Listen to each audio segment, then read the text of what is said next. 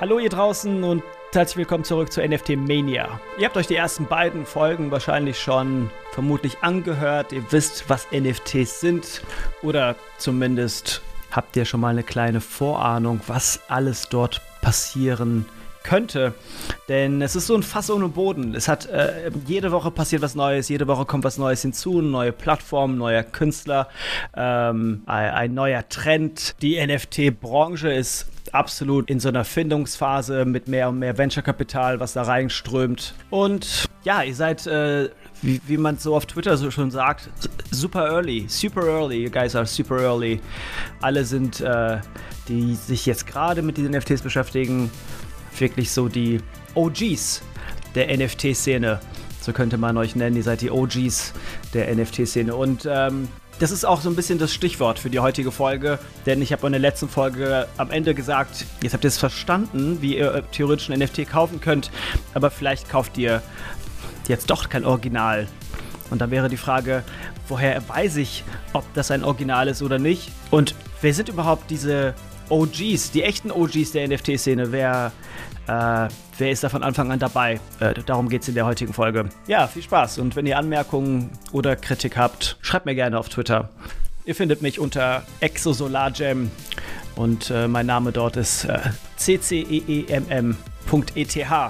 Auch das ist so ein Ding. Das, es gibt halt so einen Kodex äh, aktuell in der Community. Aber jetzt lass uns eintauchen in die, in die OGs der NFT-Szene.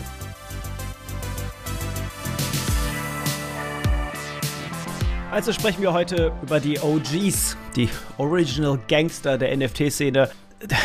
Ähnlich wie, wie in jeder Subkultur hat natürlich auch die NFT-Welt so eine, äh, so eine eigene Sprache, so eine eigene, äh, einen eigenen Kodex sozusagen. OGs, das steht für diejenigen, die seit quasi Beginn des, des technologischen NFT-Mintens das heißt, der, der NFT-Erzeugung äh, sozusagen schon dabei sind und, und die Szene mitgeprägt haben und ihre Kunst oder ihre Arbeiten, ihre digitale Arbeiten schon sehr, sehr früh als NFT angeboten haben. Früh, das heißt technologisch, es gab NFTs auf der, auf der Bitcoin, auf der Blockchain Bitcoin, aber hauptsächlich hat sich das auf Ethereum verlagert und, und findet auf Ethereum statt. Und wenn wir darüber sprechen, was sind denn jetzt eigentlich die OGs, wie lange machen die das eigentlich, dann sind das erst ein paar Jahre. Also wir sprechen hier von 2017, 2018, äh, in denen diese OGs erst äh, quasi, äh, die sogenannten OGs erst dabei waren, wirklich das Thema zu checken und da aktiv Sachen zu machen. Ich hatte in der ersten Folge kurz äh, Lava Labs und Beeple angesprochen. Ihr habt über Beeple vielleicht auch gelesen an der einen oder anderen Stelle, weil Beeple halt diese 5000er Everyday-Kollektion ähm, für 69 Millionen Dollar bei einer Auktion bei Christie's verkauft hat. März, Ende März 2021 war das. Und es gibt so eine kleine Misconception auf, auf, auf,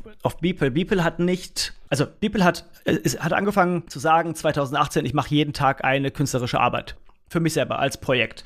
Äh, er hatte äh, sich quasi ein bisschen inspirieren lassen von, von Tom Judd ähm, und dachte, das ist eine coole äh, Herangehensweise, um mich mit meinen eigenen Skills ähm, zu verbessern. Ihr könnt euch seine Arbeiten auch angucken unter beeple-scrap.com. Da seht ihr Round 1 sind ganz einfache Zeichnungen. Round 2 sind irgendwie Cinema 4D. Das ist ein, ein Programm, um 3D-Objekte digital zu produzieren. Round 4 ist zum Beispiel Photography. Das heißt, er hat sich mit verschiedenen Skills auseinandergesetzt und hat einfach für sich selber jeden Tag ein paar Stunden Zeit genommen. Ich meine, er hat mal in einem Interview gesagt, es waren drei Stunden, die er maximal sich Zeit nimmt, um jeden Tag an einem Objekt zu arbeiten. Und die Misconception ist, all diese Sachen waren keine NFTs. Also es gibt keine NFTs von 2018 von, von seiner Round One Drawings. Was er dann stattdessen gemacht hat, ist äh, quasi an Tag 5000 seiner, äh, seines kleinen Projektes eigentlich, hat er gesagt, ich nehme jedes Bild, was ich produziert habe, in den letzten 5000 Tagen. Leg die zusammen in eine große, in eine große JPEG. Und ich nenne das Every Days, the first 5000 Days. Das wurde dann gekauft von Metakovan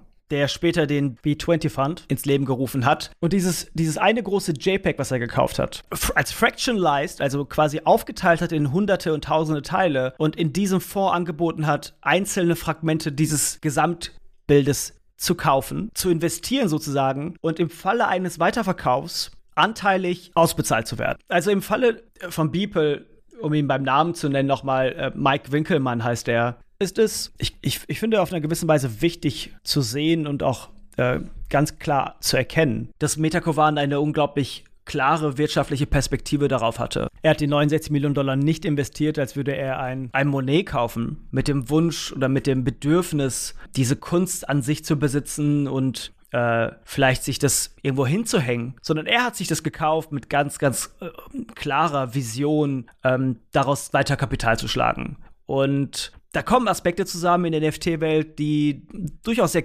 kritisch auch begutachtet werden dürfen und sollten wenn man über, über NFTs spricht und über den Hype der NFTs spricht, dann muss man sich auch darüber bewusst sein, dass es gewisse Player gibt, gewisse Akteure gibt, die vielleicht ein sehr, sehr starkes Interesse haben, eine Künstlerin oder einen Künstler zu pushen und dass im Hintergrund vielleicht schon einige Gedanken gemacht werden, wie man bestimmte Sachen im nächsten Schritt nochmal auswerten kann. Aber Nochmal zurück, ist, ist jetzt eigentlich Beeple ein OG äh, der NFT-Welt? Offensichtlich schon. Vielleicht sind alle, die gerade in der NFT-Welt was machen, OGs, immer noch, 2021. Man muss sich das so vorstellen, es sind eigentlich vielleicht nur 20, 30, 40.000 Menschen, die wirklich aktuell Hardcore-NFTs traden. Und da, dadurch, dass wir auf der Blockchain sind, und vor allen Dingen auf Ethereum sind und ihr werdet sagen, hey Jam, aber es gibt ja auch mittlerweile Solana, ist gerade super gehypt, willst du nicht mal darüber sprechen, über Tessos, über, keine Ahnung, Flow, es gibt verschiedenste Blockchains und verschiedenste Möglichkeiten, auch NFTs zu produzieren und zu verkaufen. Ich konzentriere mich so in den ersten Folgen vor allen Dingen auf, auf, auf, auf Ethereum und aufgrund dessen, dass wir auf, auf der Blockchain sind, äh, können wir natürlich auch ganz klar sehen, wie viele äh, Ethereum-Wallets und Adressen es eigentlich gibt. Wir können vielleicht nicht sehen, wie viele Kreditkarten Visa letzten Monat äh, auf den Markt gebracht hat. Aber Ethereum Unique Addresses Chart auf etherscan.io zeigt uns, dass es aktuell 169 Millionen Adressen gibt. 169 Millionen Adressen. Also 169 Millionen Adressen bedeutet nicht 169 Millionen Menschen offensichtlich, denn auch ich habe mehrere Wallets. Jeder kann mehrere Wallets haben, um vielleicht äh, in dem einen Wallet ein bisschen weniger Geld zu haben, in dem anderen Wallet vielleicht ähm, seine Lieblinge zu schützen. Da gibt es verschiedene Strategien.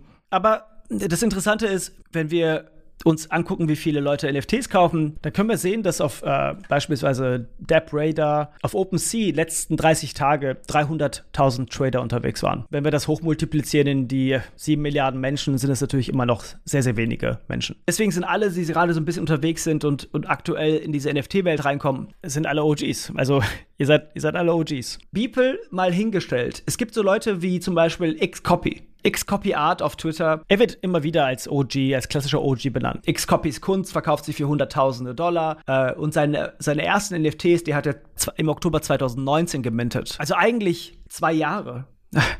Vor, vor zwei Jahren hat er angefangen, NFTs zu minten und ist jetzt schon ein OG. Und das zeigt, wie jung und wie, wie dynamisch diese, diese Community ist auch und wie, sie, wie gerne sie auch vielleicht, ja, auch auf eine gewisse Weise ab, absurde Label vergibt. Und da gibt es einige noch Namen. Also, um noch mal ein paar Namen vielleicht zu nennen: äh, Xcopy Art, äh, Fivocius, Hackertau, äh, Murat Park, Artblocks.io, Fuckrender. Sind vielleicht so ein paar Namen, die ihr euch auch angucken könnt im Netz. Das sind alles Künstler, die ähm, ja, mittlerweile auch eine Community haben, eine Fanbase haben, was zu sagen haben, deren Drops wirklich auch gehypt sind, die ersten Sachen mittlerweile unbezahlbar sind. Das Interessante ist halt, dass, und das ist natürlich, glaube ich, so eine, so eine kleine Replikation des, des Kunstmarkts, so sehr ich dem, dem Kunstmarkt eigentlich auch fremd bin, zu sehen, wie bestimmte Künstlerinnen gehypt werden ähm, und innerhalb von kurzer Zeit fürs, fürs Zehnfache, Hundertfache, in dem Fall vielleicht sogar fürs Tausendfache verkaufen können. Mal zurück zu der ursprünglichen Frage. Woher weiß ich jetzt, wenn ich ein X-Copy kaufe, ob ich ein Original X-Copy kaufe oder doch vielleicht ein Fake kaufe. Ist das nicht ein Paradox? Denn wir haben ja darüber gesprochen, dass auf der Blockchain alles transparent ist, dass jede Transaktion auf der Blockchain festgehalten wird. Wie kann es überhaupt sein, dass es ein Fake X-Copy gibt und ein Original X-Copy gibt? Ja, es ist ein kleines bisschen ein Paradox. Aber die Ursache für dieses Paradox ist nicht die Blockchain selbst. Die Transaktion auf der Blockchain ist immer 100% verifizierbar. Für immer. Man kann immer sehen, zu welcher Uhrzeit wer was gemacht hat. Ich kann also auch sehen, wann Xcopyart oder Beeple oder Hackertau ihre NFT XY gemintet haben. Aber um als potenzieller Käufer eine hundertprozentige Verifizierung zu haben, muss ich natürlich erst einmal wissen, was ist eigentlich die Ethereum-Adresse des Künstlers, mit der diese NFTs produziert wurden. Deswegen gibt es halt so Plattformen wie OpenSea. Wenn ihr auf OpenSea geht und dort äh, Hackertau eingibt, dann seht ihr neben dem Namen auch ein blaues Häkchen, ein Verifizierungssign, ähm, dass es wirklich ein Original Hacketau ist. NFTs, die es schon relativ lange gibt, da ist es sehr unwahrscheinlich, dass ihr auf so einer Plattform wie OpenSea aus Versehen auf eine falsche NFT kommt. Weil OpenSea natürlich auch hingeht und manuell oder vielleicht habt ihr auch eine, mittlerweile eine, eine technische Schnittstelle hingeht und, und dort einen, einen Prozess hat, um, um bestimmte Sachen zu verifizieren. Problematischer ist es, wenn ihr etwas kauft, das gerade erst produziert wird. Da kann es sein, dass ihr auf OpenSea geht und dass dieses Projekt oder dass diese Künstlerinnen, Künstler, dass das noch nicht verifiziert wurde. Und damit ihr trotzdem nichts Falsches kauft, gibt es eigentlich einen relativ einfachen Prozess. Wenn ihr auf OpenSea seid, äh, und euch äh, eine Kunst anschaut, dann seht ihr im, in den Details bei jedem einzelnen NFT, ob äh, als einzelne oder als Collectible, gibt es eine Description, es gibt eine Art About, zum Beispiel About X Copy. Und darunter gibt es Details. Und unter den Details, Details findet ihr sehr wichtige Informationen, sozusagen die Metadaten, die quasi in der, äh, in der Erstellung des Kunstwerks mit in die Erstellung reingebrannt wurden. Und Ihr findet unter anderem die Contract Address. Die Contract Address, wenn ihr da draufklickt, landet ihr auf einer Plattform, die sich etherscan.io nennt. Etherscan.io sammelt alle Transaktionen, die auf der Ethereum Blockchain passieren und zeigt die an. Und dort seht ihr, dass ihr seht jede, jede Transaktion zum Beispiel zu einem X-Copy, die gemacht wurde. Ihr seht das erste, den ersten Mint. Zum Beispiel, wenn ich hier auf den ersten X-Copy gehe, Viper, und auf die Contract-Adresse äh, klicke, dann sehe ich, dass das erste Minting vor 700 Tagen war. Ich sehe, wer das gekauft hat, wer das weiterverkauft hat. Ich sehe jede Transaktion, die um diesen Smart Contract herum oder um, diesen Contract herum gemacht wurde. Und so kann ich verifizieren, weil ich habe auch oben rechts den Tracker, den Token-Tracker, wo auch Xcopy mit drin steht. Und ich sehe auch die ursprüngliche Ethereum-Adresse und kann auf die klicken, um zu sehen, ob da auch weitere Kunst produziert wurde. Das heißt, Etherscan mit all den Codes, und da müsst ihr euch einfach mal ein bisschen mit beschäftigen. Es ist nicht so leicht zu erklären über so einen Podcast. Ihr müsst wirklich mal da drauf gehen, einfach mal diesen Prozess machen, auf, auf OpenSea gehen, zum Beispiel Xcopy auswählen, Details klicken, Contract-Adresse anschauen und dann seht ihr einfach die verschiedensten Adressen, die mit diesem Contract interagiert haben. Und, und, und diesen Schritt müsst ihr eigentlich für jede NFT machen, die ihr kaufen möchtet, um sicherzustellen, dass es wirklich die richtige Contract-Adresse ist. Und schon wieder merkt ihr, wenn wir über NFTs sprechen, kommen wir an dieser technischen Schnittstelle nicht ganz vorbei. Die technische Schnittstelle Ethereum, die technische Schnittstelle äh, es einen Contract gibt zum Beispiel, dass es einen Minting-Prozess gibt. All diese Sachen sind halt ein Teil äh, von, von, von, NFTs. Und zwar nicht nur ein ganz kleiner Teil, sondern wirklich ein essentieller Teil. Das heißt, wenn ihr euch mit NFTs beschäftigt, beschäftigt ihr euch immer mit der Kunst, mit den Künstlerinnen, aber ihr beschäftigt euch auch immer mit der Technologie, nämlich immer mit den Wallets, mit den Adressen, um wirklich herauszufinden und um sicherzustellen, äh, beispielsweise, äh, dass die Provenance der Kunst ist. Und natürlich ist es, die, dieses ganze, diese ganze Welt der NFTs ist noch super jung und ja, diese Plattformen wie OpenSea, die haben jetzt mehr und mehr Geld auch bekommen, äh, um, um Technologie aufzubauen, um, um Strukturen zu schaffen, um dieses Onboarding äh, für alle Menschen möglich zu machen. Und, und das wird sich, es wird alles noch viel, viel einfacher. Äh, in, in, den nächsten Monaten und Jahren ganz, ganz ähm, klar. Aber aktuell müsst ihr euch schon intensiv mit diesen Sachen auseinandersetzen, um, um dort keine Fehler zu machen. So leicht wird man halt auch sonst kein OG. Aber ihr seid die OGs, wenn ihr hier reinhört, ihr seid die OGs, wenn ihr schon mal was gekauft habt und ihr seid absolute OGs, wenn ihr NFTs erzeugt habt. Doch wie erzeuge ich NFTs? Wie kann ich eigentlich selber was auf den Markt bringen? Und wie, wie funktioniert das technisch? Und wie funktioniert das äh, vielleicht auch von der Vermarktung? Gute Frage. Gute Frage und etwas für die nächste Folge.